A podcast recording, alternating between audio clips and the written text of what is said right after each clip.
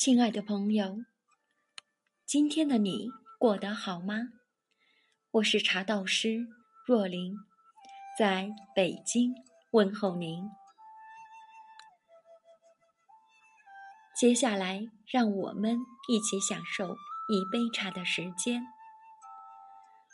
大红袍是不折不扣的茶界明星，由于故事、历史、文化等的渲染，使得他自诞生以后便饱受关注。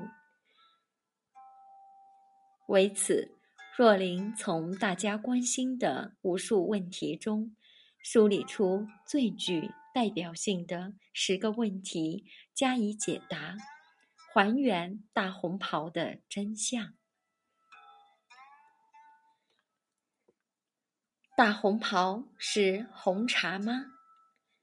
红茶是全发酵茶，而大红袍属于半发酵的清茶，也就是乌龙茶，并不因为名字中含“红”字就变成了红茶。这就如同安吉白茶是绿茶，而并非白茶一样。大红袍与武夷岩茶是什么关系？根据国家颁布的武夷岩茶地理标志保护产品的定义，武夷岩茶是指。在武夷山独特的自然生态环境条件下，选用适宜的茶树品种，进行无性繁殖和栽培，并用独特的传统加工工艺制作而成，具有岩韵、岩谷花香品种特征的乌龙茶。大红袍。享有享有武夷岩茶茶王的盛誉，是武夷岩茶中最具代表性的产品。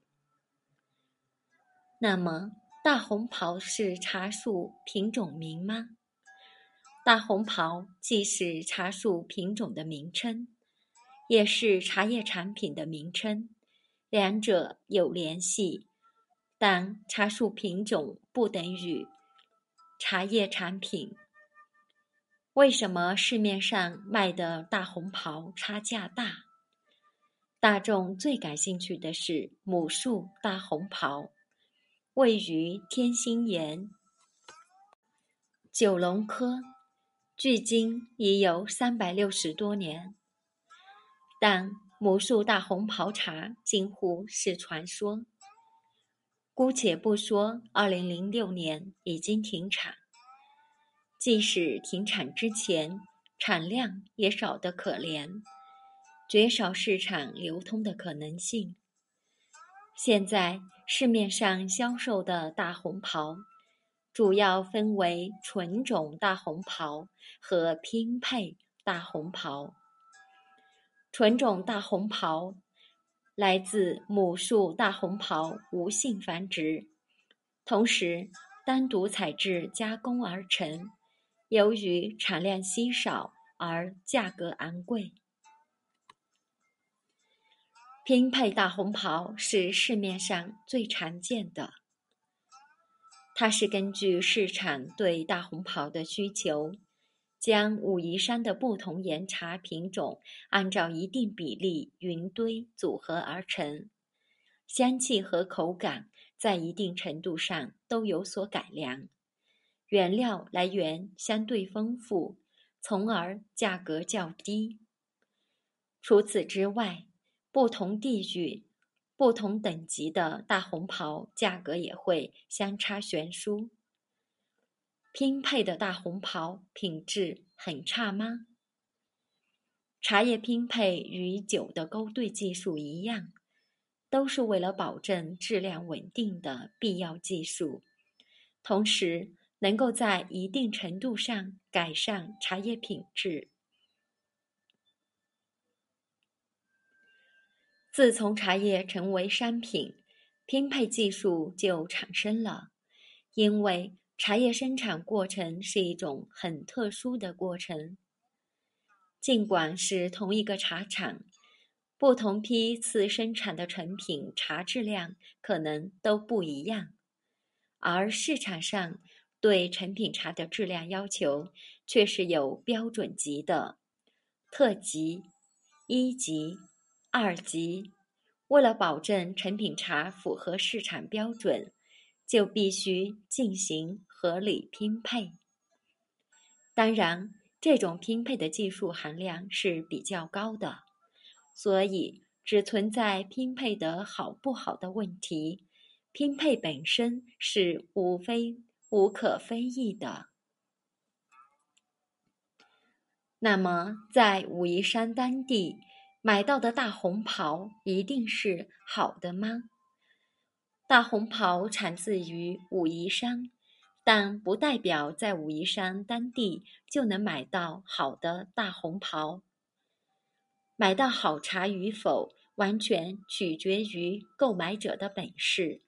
如果想去当地买茶，自己又不懂如何评判茶的好坏，还是可能会买不到好茶。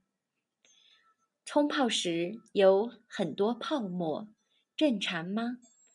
茶叶在冲泡时出现的泡沫，主要是茶叶中含有茶皂素。茶皂素有很强的起泡能力。此外，和茶叶里的果胶也有关。有时候你会看到第一杯茶水里浮起一些像油一样的东西，这和泡茶所用的水有关。泡茶最好用软水。如山泉水、纯净水，可以说茶叶的泡沫并不是脏东西，因为灰尘是不会形成泡沫的。泡沫与茶叶的质量无关。为什么大红袍喝起来有火味？第一次喝大红袍类的岩茶，闻到的糊味。叫火味，类似咖啡的焦香。如果焙火程度较高，时间较长，火香会比较浓郁。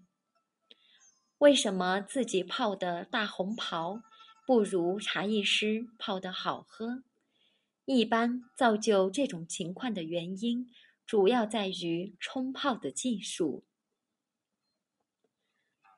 茶叶的口感除了取决于茶叶本身，还和冲泡茶叶的器具、水有非常大的关系。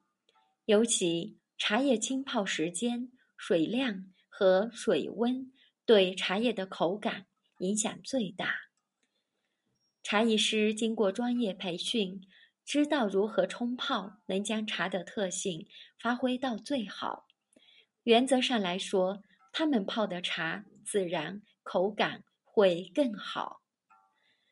大众平常喝茶可以依照茶叶本身的冲泡说明，或者依据自己的口感进行操作，技术并不难掌握。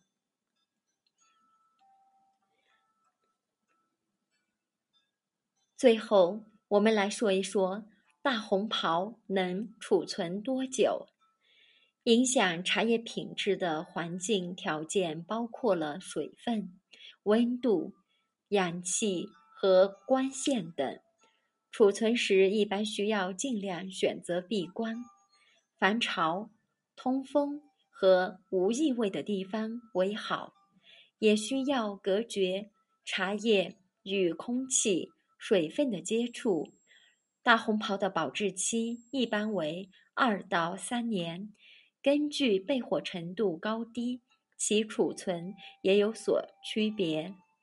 焙火程度低的大红袍不耐储藏，因为香气易发散；焙火程度高的大红袍火功足，相相对耐储藏一些。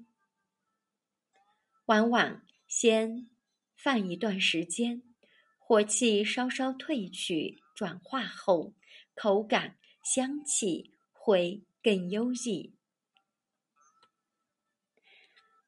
这篇大红袍的知识大全，涵盖有至少六个方面的内容，包含了茶叶分类、拼配特性、选购要领、冲泡、品鉴、保存等。